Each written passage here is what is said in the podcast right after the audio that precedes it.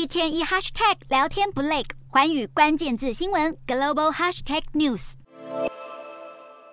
路透社报道，现年三十岁的弗里特涉嫌挪用 FTX 存户资金来支持旗下对冲基金 Alameda 运作，并动用资金购买业务及进行政治捐献。面对八项诈欺相关罪名，假如罪名全部成立，他可能面临一百一十五年的牢狱之灾。弗里特始终否认所有控罪。目前，纽约地方法院法官已经下令将案件押后到十月二号审理，估计审讯将耗时四周。同时，法官也下令弗里特禁止接触 FTX 或对冲基金 Almeda 的资产。弗里特去年十二月在巴哈马被捕，随即引渡到美国。当时法院批准他以二点五亿美元保释及在家软禁。